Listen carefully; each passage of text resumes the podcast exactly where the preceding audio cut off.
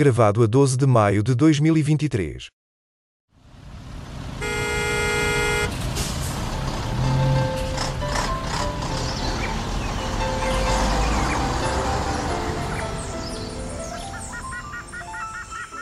Triangulação do círculo. Olha, calaram-se todas, estavam a cantar e tudo, calaram-se todas. Eu não estava a cantar, quem estava a cantar era a Maria Daniela. Sim, que vou já fazer as compras de Natal, está na hora. É agora que se tem as melhores promoções. Quem é que quer comprar bolas de Natal ou papel com motivos natalícios? Ninguém. Agora é que se compra e faz as boas promoções. Estás a ver, Max? Ele sempre de olho nas oportunidades que o mercado oferece. Sempre. Bem, muito bem-vindos ao centésimo, quinquagésimo oitavo episódio da vossa Triangulação do Círculo. Cá estou eu, Max Spencer Donner, a falar-vos de Faro. Sou o moderador de serviço deste episódio. Olá, eu sou o Daniel Rocha e estou em Aveiro. Vim ver o nosso rei. Ai meu Deus, em Aveiro. Olha, se eu soubesse. É verdade, a outra estava em Aveiro, é verdade. Sim, é. eu, e sabes que eu vim de Londres, saí no Porto e estava tão entusiasmado com a coroação que fiquei aqui em Aveiro para ver o nosso querido rei Dom Duarte. Mas quem não está em Aveiro sou eu, Miguel Agramonte, que encontro em São Paulo. Hum, Uau. eu senti logo, eu senti logo que você não estava, sem lhe ter perguntado nada. Foi pelo cheiro, ou a ausência do cheiro. Pela ausência, não é por ser, é pela ausência. pela ausência de cheiro a galinha. Então, e como é que foi a vossa semana? Ai, filha. Ah, eu sei lá o que é que é dizer isto, eu sei lá, se é os- foram os chineses, foram o caralho. Não foi, a minha foi, foi terrivelmente cansativa. Quero dormir, tomar banho e dormir. Tá bem, mas antes de ires dormir, eu tenho mais uma pergunta de algibeira esta semana. Não é Ai, só ai, a ai, ai. É verdade, é verdade. Não é só a pergunta de como é que foi a vossa semana, que já me caracteriza as semanas em que eu sou moderador de serviço, mas também quero saber qual é a vossa favorita para amanhã na Eurovisão. Ah, eu, eu agora, é, é neste momento que eu sou, que eu sou expulso da Pensavam comunidade. que, era, pensavam que era só o Miguel que vos apanhava de surpresa. Não, eu também consigo. Não. Ah, bem, eu não tenho nenhum favorito porque eu, eu, eu não vi. Eu também não, eu acabei de dizer que tive uma semana infernal. Basicamente não dormi, foi uma coisa. Não, não vi semifinais nenhuma. Sei que existiram semifinais, não vi nada. E vocês não têm YouTube, E, suas malandras. E, portanto, não posso. Eu vi a Mimicat, pronto, isso eu vi. Eu vi através do TikTok. E, e vi muita gente a dar parabéns, parabéns aos bailarinos da Mimicat. Pronto, Sim, foi o que gostei muito, gostei. Vocês já foram canceladas várias vezes nestes, nestes episódios, neste centésimo, quinquagésimo oitavo, portanto, os 157 antes já foram canceladas várias vezes, e hoje então vão ser definitivamente bloqueadas, claramente. Ah, e vi um mapa, vi um mapa com a migração dos gays. Estavam uma quantidade deles em Las Palomas, creio eu. Não Sim, era? é verdade, é verdade. Mais palomas esta semana. Eu também era suposto estar, mas enfim. E depois alguns, alguns em Liverpool, imagino que por causa do festival. E pois, eh, nesta altura do, do ano é sempre a mesma coisa. Ah, eu, não, eu, eu tive que ir pesquisar eh, o que é que se passava aí nas Canárias, que eu não sabia. Ah, não, tu, tu não sabes o que é que se passa nas Canárias todos os Ah, anos. Nesta não, altura não, não. sabes, claro. Isso Eu não, é pior do não- que eu eu. não sabia. Não, vamos lá. Ah, pronto. eu bem, meus sabia, amigos, levem-me lá. Eu tenho um cancelamento a menos, então. Bem, meus amigos, mas antes de iniciarmos os temas da semana, eh, que esta semana foi absolutamente meh, quase sem grandes coisas para debatermos. Nós na Ucrânia estamos com uma autêntica. Temos um intervalo, nos outros, no resto do mundo não estão a acontecer grandes coisas. Eu queria, no entanto, fazer uma declaração de ratificação relativamente ao meu direito de antena, por. eh, eh, lapsus lingue disse que o Sr. Primeiro-Ministro era a segunda figura de Estado quando protestava no meu direito de antena, naturalmente, como é, o- está claro de, de entender, não é a segunda figura no protocolo de Estado, é a terceira. Em segundo está o S, o Augusto Santos Silva. Queria clarificar isto. Não fosse alguém que tanta gente faz fé naquilo que dizemos na, na triangulação do círculo, fosse dizer por aí que tinham ouvido alguém dizer na triangulação do círculo que era a segunda figura do Estado. Não, é a terceira. Mas em nada muda aquilo que eu então disse. E isto passou-se no episódio anterior. Isto passou-se no episódio anterior, como eu vos disse, na minha, eh, no meu direito de antena. Bem, meus amigos, mas como eu vos estava a dizer, os temas esta semana não são propriamente eh, grande coisa eh, e, portanto, vamos fazer aqui uma volta rápida para algumas coisas que aconteceram. E a primeira que eu vos trago é justamente a confirmação que aconteceu hoje do diploma de eutanásia, da morte medicamente assistida, que finalmente, ao cabo de 28 anos, sim, foi há 28 anos que em Portugal começámos a falar deste assunto, e o Parlamento confirmou o decreto que legaliza a morte medicamente assistida, e assim dá-se lugar à obrigatoriedade constitucional do Sr. Presidente da República a promulgar. Eh, ainda que nas últimas horas tenham havido por aí um reputado constitucionalista a defender ideias de objeção de consciência, a verdade é que a Constituição é clara e quando o Presidente da República perde este jogo constitucional com o Parlamento, ele é obrigado a promulgar.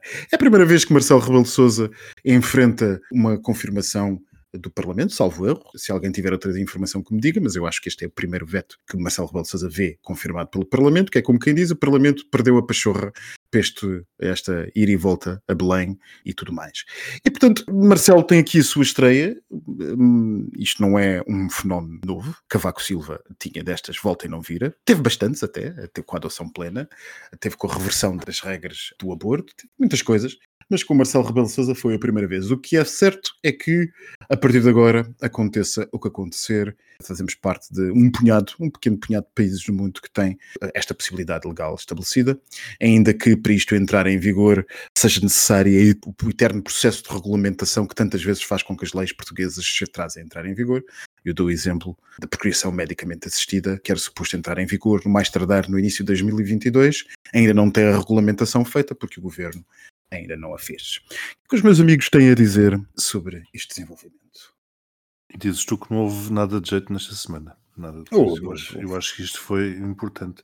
28 anos disseste, não foi? 28 anos e depois com umas jogadas de última hora, nestes últimos meses, de chuta para o Tribunal Constitucional, chuta para o Presidente, o Presidente. O Tribunal Constitucional tentou livrar-se do assunto, Exato. dizendo que até era de acordo, dizendo que até era de acordo, mas que achava que se devia cautelar tudo isto e aquilo e aquilo. Portanto, o Presidente já estava a ficar um bocado sem válvulas escapatórias. um bocado triste também de se assistir a esta parte final, porque se ver-se estes jogos entre o, o Parlamento, sabes quando um jogo de futebol, coisa que eu não assisto muito, mas fica ali aquela coisa para se marcar golo, fica ali um passa para o outro, o outro passa para o outro, ficam ali todos a jogar. Foi isto mais ou menos que se assistiu. E portanto andaram a empurrar a bola da eutanásia uns para os outros. Assim estavam a jogar a batata quente e o Parlamento efetivamente perdeu paciência e finalmente lá conseguiu aprovar isto ao fazer com que o Presidente da República aprovasse isto. Eu insisto, é tal como o aborto, quer dizer, tal como a lei do aborto, ou como o casamento entre pessoas do mesmo sexo, não obriga ninguém a ser eutanasiado, portanto, é realmente um- uma evolução. Independentemente daquilo que eu acho, da minha opinião pessoal, eu não tenho o direito de limitar as opções da outra pessoa porque pensa de uma forma diferente daquela que eu penso. E não prejudiquem absolutamente nada, nem comete qualquer ilegalidade por pensar ou desejar atuar de determinada forma. Portanto, o Parlamento está de parabéns. Finalmente, venha o próximo tema. E andámos mais uns passos na liberalização deste país. Como disse Isabel de Moreira, isto é cumprir abril. Ou não achas, Daniel? Mas estava no programa do Movimento das Forças Armadas, já estava a eutanásia. Eh, eu Não me lembro de ver lá este tema. Não seja mazinha, não seja limitada, filha. Ela que não fosse do contra. Ela que não fosse. Bem, eu só tenho a dizer, uma- eu, eh, antes de responder à, pergunta do nosso queridíssimo Max, eh, 28 anos não são nada para quem está há 50 a discutir um novo aeroporto. E, portanto, 28 anos até foi rápido. Olha que eu acho que é mais que 50, Daniel. Eu julgo que não se começou a discutir o aeroporto no 25 de Abril, aqui entre nós. Exato, foi Ah, antes. pois é, mais de 50, agora já deve fazer 60. Então, a primeira. Deixa-me agora fazer aqui um recuerdo. A primeira vez já foi nos anos 60, ainda estava o nosso queridíssimo Oliveira Salazar no poder. Portanto, Nosso queridíssimo, salve seja. Fala por ti. Esta liberalização da morte, né, é isso que nós estamos a falar, liberalizar a morte. Cada um escolhe quando quer morrer, consoante certas condições médicas e psicológicas, não sei muito bem, tenho que ler melhor a lei, mas acredito que haja aqui um progressismo. Portugal precisa de luz, de se abrir, e acho que isto é num bom caminho de realmente é desumano alguém exigir a outra pessoa que fique o resto da sua vida presa a uma cama só porque a outra pessoa não concorda com essa situação. Portanto, acho que sim, liberalizar a morte fazia parte de cumprir abril. O direito à habitação também está para ser cumprido, mas isso são outras questões. A eutanásia é a mais O importante. Max, ele virou chega com certeza. Isto de liberalização de morte, de liberalização da morte, acho que é um, um abuso de linguagem. Vais-me desculpar. Uma coisa é a eutanásia, outra coisa é aquela mensagem que estás a tentar passar através de um chavão que é digno do chega. E já comeste. Eu sou, a- eu sou a favor da eutanásia e se houvesse um referendo votava a favor e acho que o país precisa deste tipo de Então não uses a terminologia do Chega. Então, mas não é a liberdade de expressão, amiga. Ai, filha. Ai, bom, adiante. Meus amigos, mas por falar em liberdades, e justamente que é de liberdade que falamos aqui, aliás, o Daniel já ia começar a Hum. fazer uma peixarada à custa da liberdade, há justamente um ponto interessante nesta mesma semana em que liberalizamos, que é também em que restringimos, e restringimos, e esta questão até tem sido bastante colocada em cima da mesa nos últimos anos, porque se por um lado o legislador anda no sentido de liberalizar determinadas coisas, por outro anda no sentido de proibir e tornar-se mais moral noutras coisas. E uma delas, onde isso tem sido particularmente debatido, é na questão do ativismo. Esta semana, o Conselho de Ministros, nos famosos Conselhos de Ministros de quinta-feira, resolveu trazer à baila uma nova proposta de lei que procede, em parte, à transposição daquilo que é uma diretiva europeia, que vai alterar algumas coisas relativamente ao tabaco aquecido e outros produtos de tabaco e, e- que, que vai impor que os, esses produtos de tabaco passem a ter os anúncios antitabágicos que os normais maços de cigarros já têm, mas também o governo aproveitou para, como dizia Passos Coelho, quando falava de ir além da Troika, neste caso, para ir além da União Europeia, dizendo que eh, havia que aproveitar, ou dizendo, disse que havia que aproveitar esta possibilidade para restringir ainda mais a lei de tabaco que temos em vigor desde 2007, salvo erro. Virão novas restrições, restrições a aplicar que passarão pelo alargamento dos locais onde é proibido fumar, à porta de hospitais, escolas, planadas cobertas e pela interdição de venda de tabaco na maior parte dos estabelecimentos onde atualmente isso ainda é possível. Enfim, isto não serão alterações para entrar já, serão nos próximos anos, mas uma das coisas que vai progressivamente desaparecer são, assim parece, as máquinas de venda automática, porque, segundo o governo, eh, na verdade não se consegue separar os menores que compram das pessoas que não compram. Eu pessoalmente nunca vi menores a comprar tabacos nestas máquinas, mas eh, o legislador lá saberá. Todas as alterações para entrar em vigor a partir de 2025, exceto a questão do tabaco aquecido, que entrará já agora em outubro. O governo prepara-se ainda para propor alargamento da proibição de fumar ao ar livre dentro de perímetros de locais de acesso, quaisquer perímetros de locais de acesso ao público ou de uso coletivo. Isto são expressões com um âmbito eh, gigante, desde que nesses espaços possam estar eh, pessoas mais vulneráveis, por exemplo, em razão de idade, de doença ou de idade no sentido contrário, por exemplo, por serem crianças. Portanto, eh, temos aqui uma data de novas propostas de normas antitabágicas e que muita gente já está a chamar fascismo higienista ou da saúde. Portanto, na mesma semana em que liberalizamos, também restringimos outras coisas que têm a ver, segundo se diz, com a liberdade individual. Portanto, eh, se por um lado, por razões de saúde, permitimos a liberdade individual de morrer, por outro lado, por razões de saúde, não permitimos a liberdade individual de fumar. Em que é que ficamos? Quem é que quer começar? Posso começar por dizer que essas pessoas que dizem que é um fascismo, bem, essas pessoas viveram em democracia para dizer isso. E são as mesmas pessoas que eu dizia assim, então pronto, fumem, mas quando estiverem doentes com cancro no pulmão não vão ao Sistema Nacional de Saúde. Porquê é que temos todos que suportar um Sistema Nacional de Saúde com fumantes que sabem que causam doenças? Como é que ficamos? Isto é tudo muito bonito é a minha liberdade, é a minha liberdade de mandar fumo para cima dos outros. Ela hoje está populista. Eu estou, hoje estou muito populista e também vou tocar noutro tema que é não só nesta parte de. Eu vi muitas críticas e a dizer eh, os toques autoritários do Costa e BCSA, meu Deus do céu, onde é que as pessoas estão? Mas também gostava que investissem no Sistema Nacional de Saúde, porque, ah, e tal, não se pode fumar ao pé de hospitais. E como eu dizia há bocado, eh, mas podemos ir para o hospital morrer apanhar eh, superbactérias ou como dizia aqui um de nós, que não limpam os sistemas de ar-condicionado e então, quer dizer, ah, não se pode fumar, mas dentro do hospital podemos morrer. Ao pé de uma escola não se pode fumar, mas temos um sistema de ensino antiquado que apenas forma escravos. É, eu acho isto muito interessante. Acho que sim, acho que não se devia fumar. Eu vi há tempos que na Austrália crianças nascidas a partir de certo ano estavam proibidíssimas de fumar, porque fumar mata, todos nós sabemos e vemos as imagens nos pacotes de cigarros. Portanto, o, como é que uma sociedade permite que um cigarro seja liberdade de expressão? Não é liberdade de expressão nenhuma. Morrer e é matar os outros, quer seja dentro da própria família, quer seja à nossa volta. Agora, estas coisas de ao ar livre, ao pé da escola, acho isso um bocadinho. É o que é. Devia ser proibido, ponto. é um perigo para a sociedade, é um perigo para o Sistema Nacional de Saúde, porque estamos a hipotecar o nosso Sistema Nacional de Saúde daqui a uns anos com uma subcarga de pessoas doentes e não é isso que nós queremos. Portanto, estas meias medidas de ah, não se pode fumar ali, mas pode fumar no outro lado. Proíbe-se de uma ponta à outra. Também é engraçado que, por acaso, esta correlação que o Max estava aqui a dizer, que era preciso cumprir abril e era mesmo abril que dizia é proibido proibir. Portanto, a pessoa que também escreveu. Não, eu, não, eu não fiz essa correlação, quem fez foi Isabel Moreira. Exatamente, pronto, era isso que eu ia dizer. É a, a pessoa que escreveu esse tweet, acho que deve ter sido um tweet ou uma coisa assim parecida, que hoje em dia toda a gente comunica através do Twitter. Lá está, todos odeiam o Elon Musk, mas depois todo, todos lá vão escrever. Uh, acho que devia também pôr um bocadinho a mão na consciência e dizer, então, votou a favor, mas depois liberalizar e é o que é. É o país que temos. Eu hoje estou esquisita. Eu estou a ver que sim. Eu, eu, por acaso não vejo assim muita contradição, porque quando se liberaliza a possibilidade da pessoa optar pela forma enfim, de morrer ou não, função do seu estado de saúde, etc, etc, é o direito de morrer, não é exatamente a mesma coisa do direito de matar. Nós não liberalizamos o direito de matar. E é isso que está aqui em causa. Uma coisa não se opõe à outra, até vejo isto eh, relativamente bem alinhado.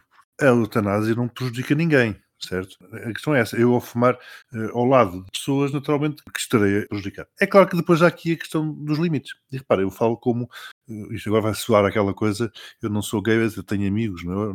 Eu estou a falar como ex-fumador e fumava bastante. E, e percebo, naturalmente, que isto muitas vezes é contraproducente.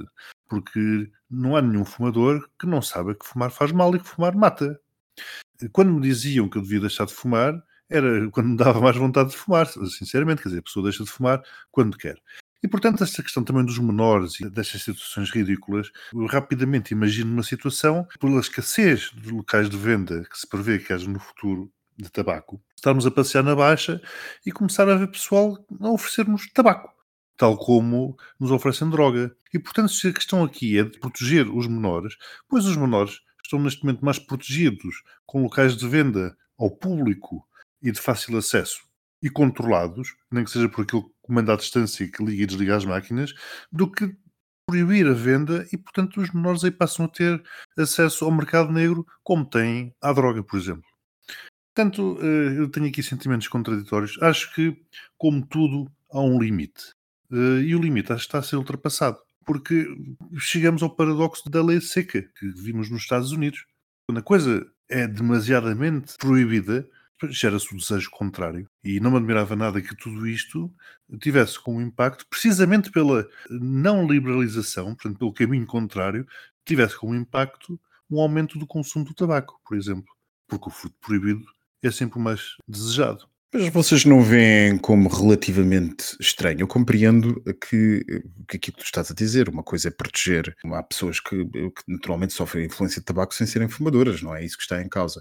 E aqui fala uma pessoa que nunca foi fumadora e não é fumadora e, portanto, nem sequer sair disso. Mas sou, curiosamente, entre os não fumadores, uma pessoa muito moderada sobre o assunto. Passo o disclaimer. E, portanto, eu não vejo assim tão facilmente, não sei se vocês concordam, a questão do fumo, por exemplo, ao ar livre. Há aqui essencialmente uma questão de natureza punitiva e moral. E não há Isto como é dizer que não. Porque quando proibimos o fumo ao ar livre nas imediações de, de, propriedades públicas, resta definir o que é que elas serão, resta fazer o, saber o que é que serão. Nós somos claramente a dizer: não vais fumar ao pé ou de velhotes ou de crianças. Eu com as crianças ainda consigo perceber que haverá, enfim, uma imagem a tentar manter de que não é uma coisa positiva. Até consigo conceber isso. Mas vamos e venhamos. Qual é a questão de, um, imaginemos, uma esplanada de café perto de um hospital? Isso não faz sentido nenhum, por isso é que eu digo, quer dizer, ultrapassou-se. Não faz sentido absolutamente nenhum. Eu concordo que não se em recintos fechados, que não se fume naturalmente nos hospitais, em discotecas, etc, etc. Agora, quem fala disto fala, por exemplo, de outros movimentos, como por exemplo foi aquela proibição dos alimentos com sal eu, e aí, hospital, eu, ou de sentido contrário, um caminho que nós temos feito progressivo para a liberalização das drogas como melhor forma de tratar das questões aditivas em sociedade. Que foi Portanto, o que eu disse, a partir do momento em que tu começas a restringir o acesso ao tabaco, começa Portanto, é paradoxal. É claro, é paradoxal. Claro é que é. paradoxal. É. Mas deixa-me só dar uma última nota para, para, responder ao Daniel àquilo que ele estava a dizer do Sistema Nacional de Saúde, portanto que os fumadores depois não podiam uh, aceder a determinados serviços Se média. formos por aí, ninguém pode aceder a nada. Pois é, claro, porque se tu bebes uns whiskies, depois estás tramado que já, se tiveres um problema de, de fígado, olha, já não tens acesso. Ou se calhar, Daniel, se começares a comer uns torresmos e umas coisas que gostas, pois se calhar também não poderás ter acesso à medicação comparticipada contra o colesterol, por exemplo. Quer dizer, é que se Aquele entramos, dia que conduziste em excesso de velocidade e despistaste, não merece ser tratado. portanto, se entramos por aí, isto isto é um caminho sem fim. Mas eu quero dar aqui uma resposta ao Miguel, Claro, meu querido. que nós consideramos que o tabaco é um vício, certo? E como os vícios são tratados na sociedade, é uma questão de saúde pública. E Daniel, como, mas o açúcar, o açúcar pública, também é. E vais por. Pronto, mas neste caso, repara, nós temos uma tolerância, é a mesma coisa com com o álcool e tudo, e com as drogas, é, são proibidas, etc. Mas nós temos uma Hum. tolerância de, ai, a pessoa fuma tudo bem. Não, a pessoa fuma, é apanhada a fumar, devia ser enviada para um hospital para, para fazer uma consulta, para deixar de, de fumar. Oh, a Deus. cena é, para, nós estamos a tratar um vício, porque é considerado um vício, Oh, mas as tu não tens um tratamentos. vício, E tu não tens tratamentos compulsivos de um viciado, sei lá, em cocaína ou heroína, pelo amor de Deus, o que é que estás a dizer, não é? Estou a pôr tudo dentro do mesmo saco. Basicamente não, não. é, é uma questão de saúde pública. Eu não tenho que estar numa esplanada. Eu, sou- eu fui ex-fumador como Oh, tu, oh, Miguel. e Eu oh. lembro-me eu, eu lembro do, do tempo que você fumava. E Sim, eu não não tenho que estar fumava. numa, esplanada a levar que fumo dos outros. Não É O tenho. moderado, verdade, aqui, o moderado é sou, verdade. aqui, sou eu e não fumo, nem nunca fumei. É verdade, Daniel. Mas isso, isso depois Acho que passa isto quer dizer alguma coisa. Isso passa pelo bom senso, que é isso que, que acontece quando o Estado Não há se resolve senso. substituir ao bom senso. Porque como é que tu legislas o bom senso? Não, é? não podes, Não, não, não, não a consegues. sociedade não tem bom senso. Se nós formos pelo bom senso, estamos bem lixados, já estamos todos mortos. Um facto, sim. Mas se tu dizes que estás incomodado numa esplanada porque estás a levar com o fumo das outras pessoas, há esplanadas em que poderá ser, por exemplo, proibido fumar e tu não frequentas esplanada. Quer dizer, agora já estou a aparecer da iniciativa liberal. O mercado aqui pode ajustar-se, não é É verdade? E dizer assim, eu acho que se atingiram, se estão a atingir limites, uma vez mais, e e estão-se a ultrapassar limites que não trazem nada de bom, antes pelo contrário. Não, Eu só, só tenho aqui uma última nota a este tema que gostava de acrescentar, que é o governo está a ir demasiado longe, corre corretamente, porque nós estamos todos a respirar ar poluído e a União Europeia faz imensos estudos sobre as mortes que existem anualmente por poluição e, no entanto, não vemos nenhuma restrição aos carros ou medições do ar todos os dias para saber se é possível sair à rua ou não. Por isso há aqui uma, um bocado de hipocrisia tentar, e eu aqui eu sou um bocadinho cínico nisto, que é às vezes o governo quer desviar atenções. Então, olha, vamos escolher os fumantes e vamos aqui criar alguma tensão enquanto não se fala de outras coisas. E os charros, como é que é? E- Eu acho que ele acabou de fazer o exercício do barabautismo. Foi, foi. Mas se me permitem também um último comentário, e os charros, como é que é? Também vão ser proibidos? Supostamente o Uh. consumo não é proibido. O- A venda, a compra e venda é que é. Sim, mas estás a fumar, estás a levar, estás a levar com o cheiro, também, o, tabaco, o tabaco também não. estás a levar com o Mas cheiro não do pode charro ser- na, na- na cara. Mas não podes fumar isso, essas coisas que fazem rir, numa esplanada. Porque és logo chamada a atenção. Su- Acho eu, supostamente, nunca vi isso É chamada a atenção por quem? pelos donos do estabelecimento. Eu vejo sempre as pessoas a fumar, é tipo em parques, longe, vão-se ali recolher para os cantos. E é isso que queres que o pessoal do tabaco. ti. Eu também já vi pessoal a ser chamado a atenção na esplanada porque são dois homens a beijar-se, por exemplo. Também já vi. Acho isso uma pouca vergonha. Homens ou mulheres, ou homem com homem, ou, ou mulher com, com homem, é a mesma coisa. E façam isso em casa. Vocês andam de umas esplanadas muito chatas, mas enfim. É verdade.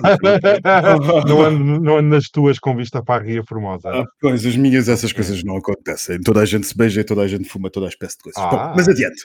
Meus amigos, isto já vai sendo tarde e, portanto, eu quero trazer-vos mais um tema, o último tema da noite antes do nosso tema LGBT, que é justamente o autêntico tornado, tempestade que se está a formar ali pelo lado dos Estados Unidos. Como diz a senhora secretária do Tesouro, está na altura de nos preocuparmos com o default a sério do ZUA.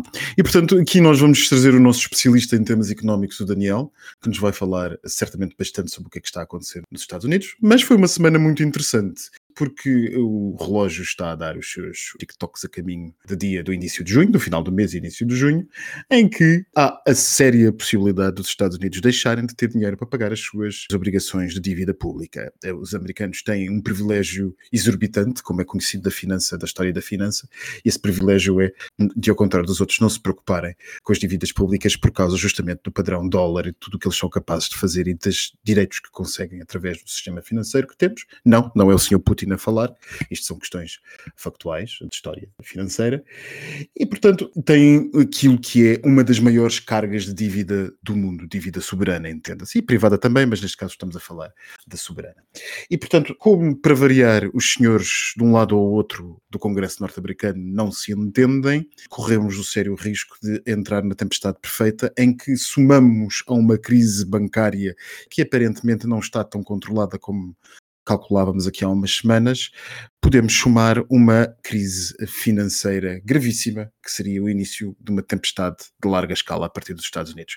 Trump falou esta semana à CNN, num dos seus, das suas entrevistas Town Hall, a CNN, como dizia o Daniel há bocado em off, estava aflita com os, com os seus níveis de telespectadores e então resolveu trazer de volta o pior do jornalismo, dando a ribalta a Trump. E dando ribalta a Trump, Trump disse que achava que isto era uma questão de sumenos importância e que de certeza que nada aconteceria na economia internacional se a América entrasse em default, que é como diz, republicanos não aceitem nada que seja um acordo. Realmente a América tem um sistema político complexo, controverso, e enquanto aqui na Europa podemos nos continuar a endividar, nos Estados Unidos existe um teto, e esse teto, quando é ultrapassado, tem que ser negociado. E é o que nós estamos aqui neste momento a fazer nos Estados Unidos. Se não fosse o período eleitoral que estamos para as eleições gerais de 2024, eu penso que estas negociações estavam a ser mais calmas e o mundo não estava em suspenso, porque há aqui uma tentativa dos republicanos puxarem a sua,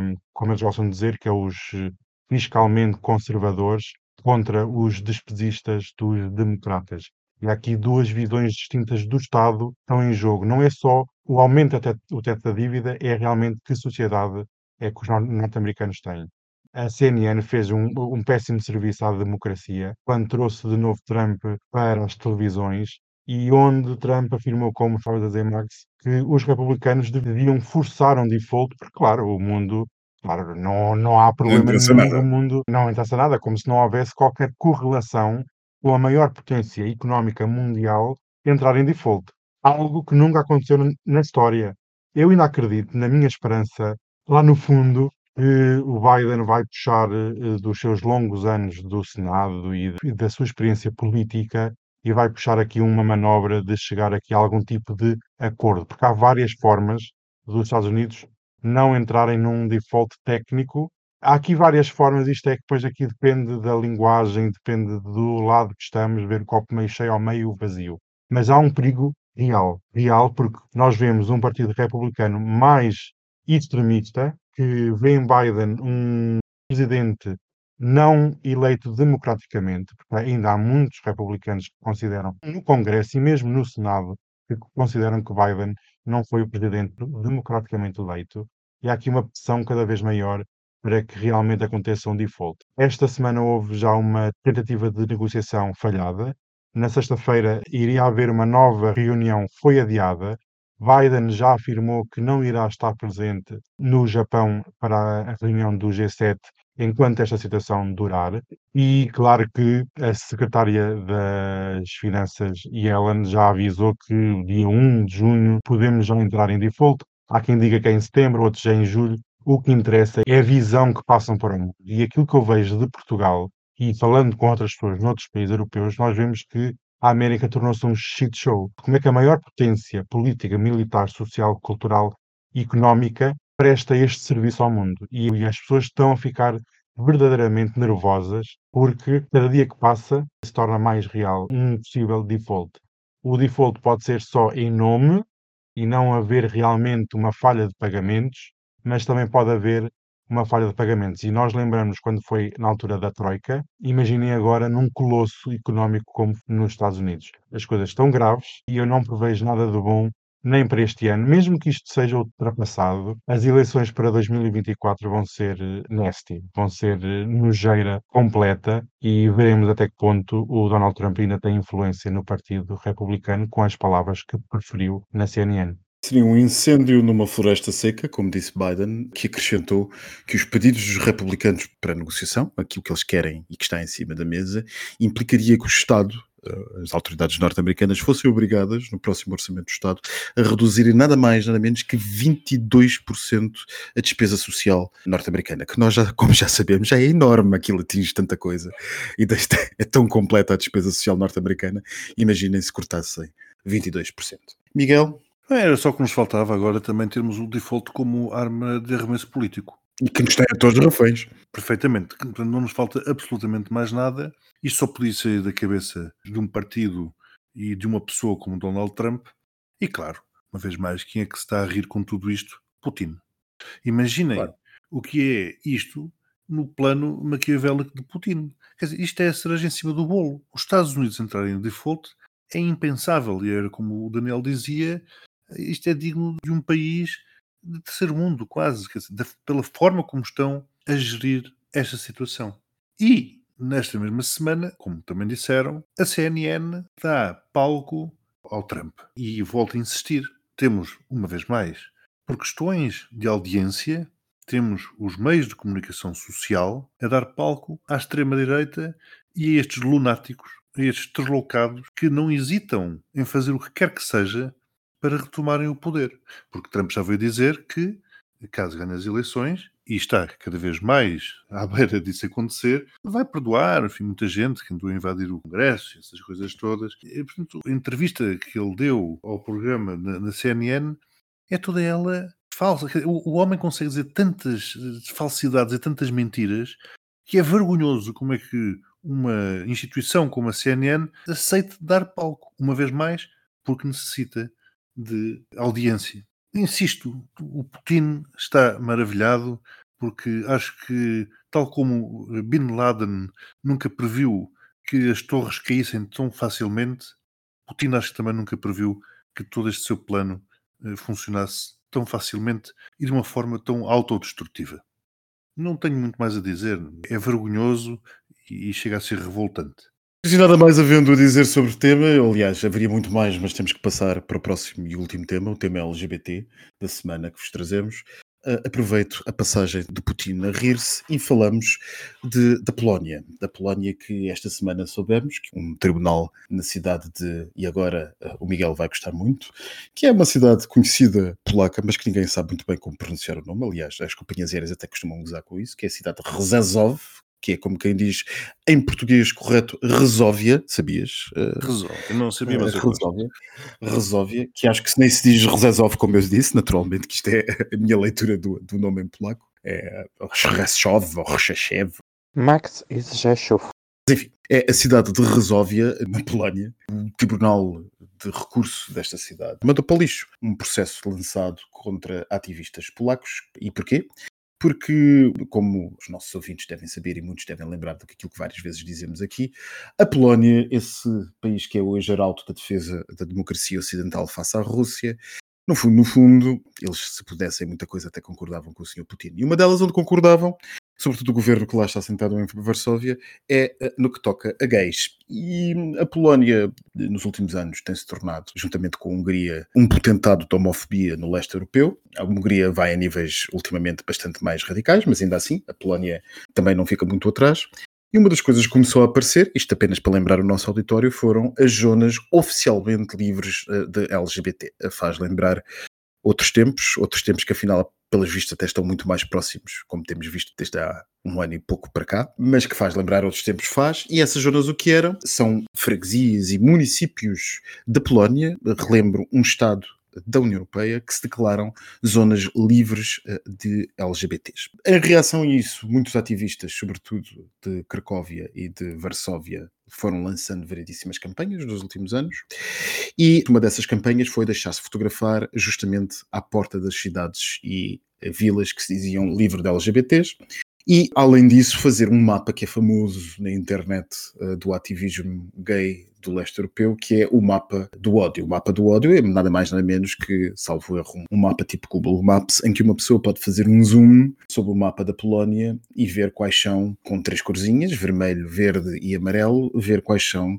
as cidades, conselhos e freguesias da Polónia que se declaram livres de LGBT. Portanto, que estão livres da propaganda LGBT e de qualquer outra coisa LGBT que lá esteja lá dentro. E, portanto, estes ativistas, em particular estes quatro ou cinco ativistas, deixaram-se fotografar à porta destas cidades, de algumas destas cidades, e com aqui professa-se o ódio, com sinais que diziam essas coisas, enfim, uh, fotografias ligeiramente artísticas, mas que correram bastante mundo, primeiro em jornais como o Guardian e o Washington uh, Post, e depois espalhados um pouco por todo o mundo ocidental, para mostrar o que é que a Polónia se estava a converter. E, portanto, uma rede de 100 municípios e freguesias uniu-se para processar por difamação estes ativistas. E, portanto, os ativistas viram-se debaixo de um bombardeamento de uma campanha hiper, super agressiva por parte destes municípios que os levaram ao tribunal como municípios que diziam eh, justamente que se usava de uma questão ideológica e que, portanto, aquilo que estava a ser feito era difamação em função de uma razão ideológica, quando os municípios em si,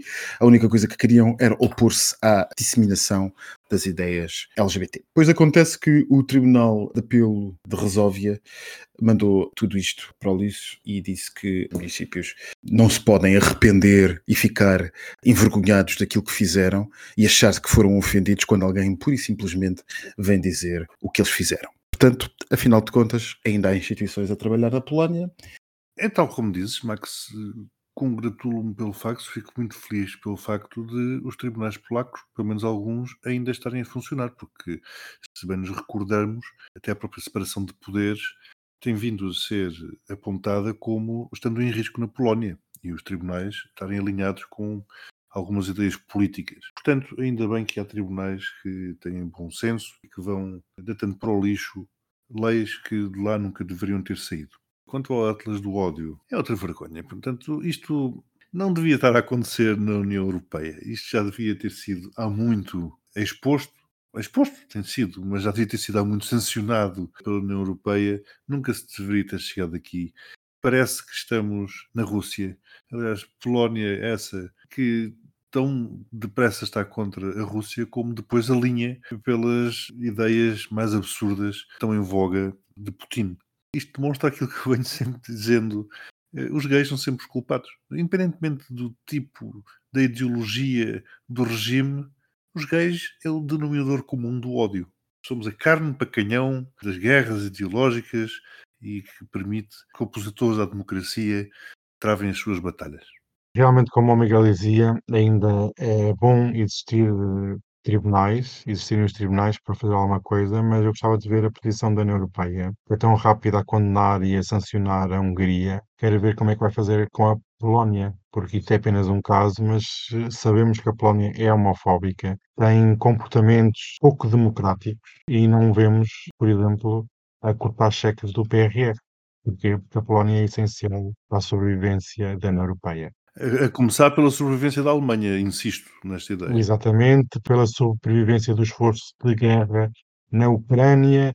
Quer dizer, há aqui uma hipocrisia europeia, e agora vou ser um pouco do, do, tema e vou ser muito rápido. A Hungria é fácil, podemos descartar a Hungria e fazer pressão, mas a Polónia não é, e por isso é que eles permitem e continuam assim, senão não tinham mudado e pronto, bem haja que ainda há algum rule of law, alguns tribunais e alguma lei que possa. Até porque a Hungria é particularmente irritante porque não esconde o seu, a sua proximidade a Putin. Sim, mas a Polónia também culturalmente parece estar uh, próxima de Putin com estas leis, como dizia aqui o Miguel. Portanto, há aqui uma dicotomia. Vai ser difícil a União Europeia daqui para a frente fechar os olhos. Como é que vai fechar os olhos a isto, se isto continuar e perdurar no tempo? Como é para os tribunais que faltam mal deles, mas ao menos servem para alguma coisa. Por falar em tribunais e outra Câmara onde também se fala bastante mal é justamente o Postigo. E é para lá que nós vamos a seguir, não é, Daniel? O Postigo de Daniel. Queridíssimas amigas, sentem-se, comam uns amendoinzinhos que eu trouxe de Londres. Gostam?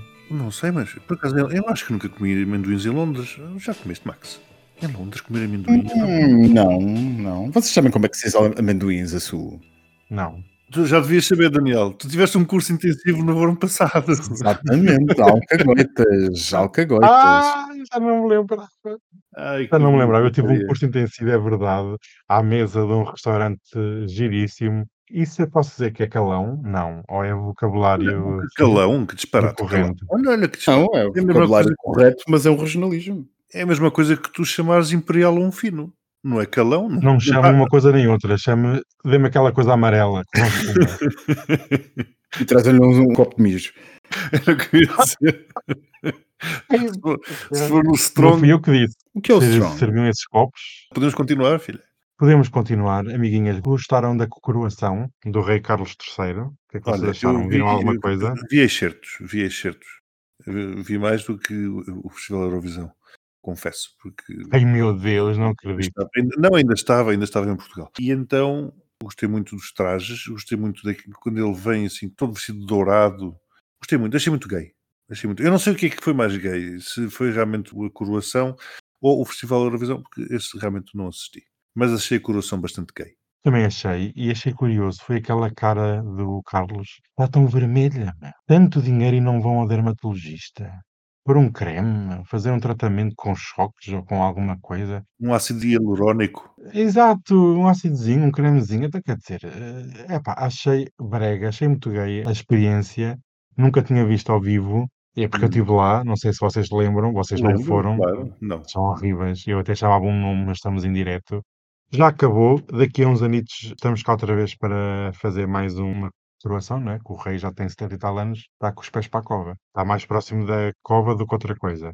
Ai meu Deus. É, é, isto é verdade. Olha, se fosse aprovada a eutanásia no Reino Unido, já estava pronto. Ai, Já, estava aí para a clínica para tomar os comprimidos. Isto É, não, é- isto era a Camila e o filho a tratarem de tudo. Que a Camila quer mandá-lo embora, é o que diz as para ficar com as joias e ela ir de férias e passear e ver-se livre deste mono. E o filho também quer. Já estou a imaginar a Camila, a Camila em quarteira. Nem vou comentar. Mas o que eu vou comentar, não sei se vocês frequentam a cadeia de hotéis Hilton Às vezes. Uma vez ou outra, sim.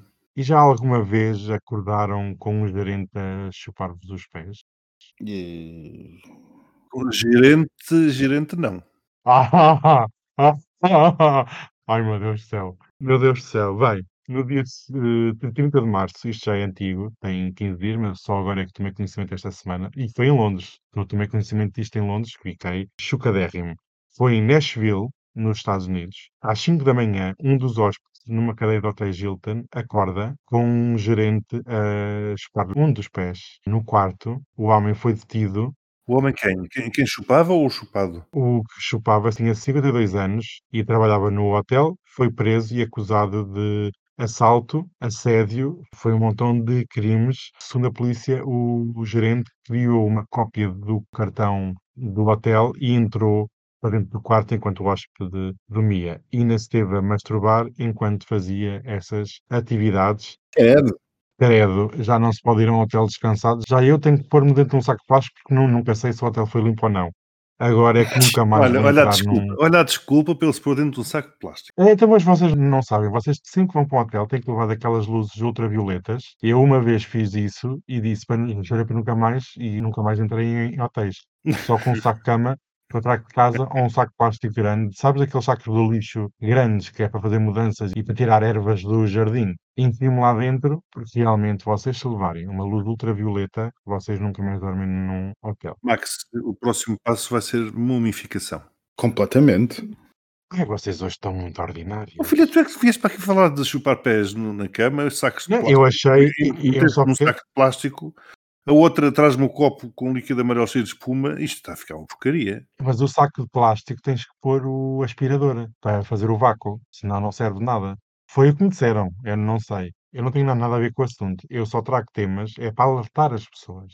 Claro. As pessoas têm que ser alertadas para os perigos que enfrentam. E num hotel podem enfrentar estes perigos. Portanto, estão avisadas. Bem, eu acho que eu estou em perigo aqui, vamos embora. Vai trazer sacos de plástico para o postigo. Completamente. Em luz ultravioleta também. Sim, também.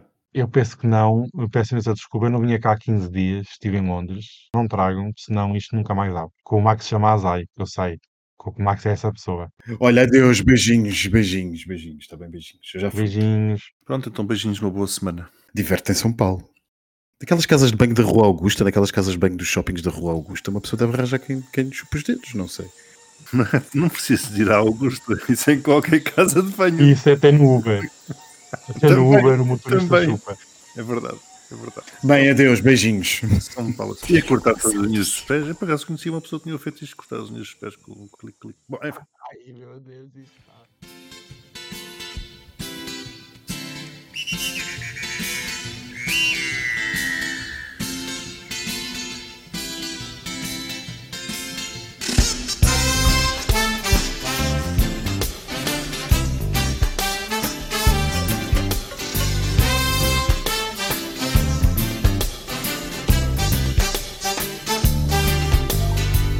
Lança menina, lança todo esse perfume. Esperatina, não dá pra ficar imune Ao teu amor que tem cheiro de coisa maluca. E vem cá meu bem, me descola um carinho. Eu sou neném, só sossego com beijinho. E vê se me dá o prazer de ter prazer comigo. Me aqueça, me vira de ponta cabeça, me faz de gato sapato, me deixa de quatro no lado, me enche de amor, de amor.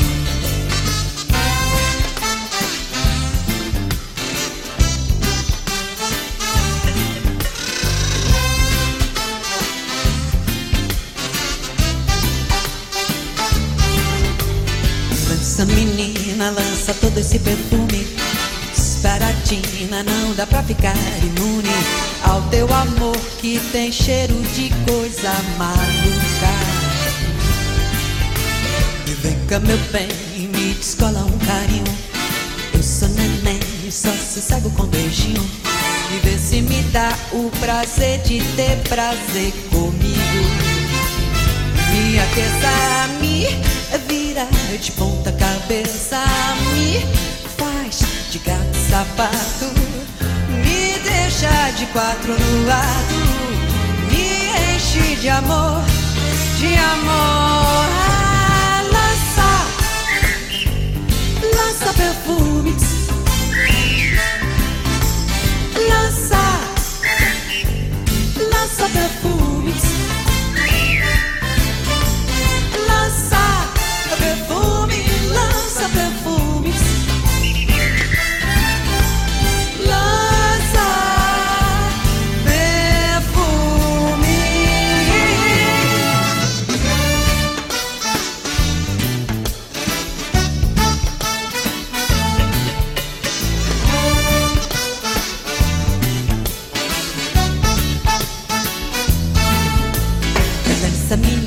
lança todo esse perfume Disparadina, não dá pra ficar imune Ao teu amor que tem cheiro de coisa maluca.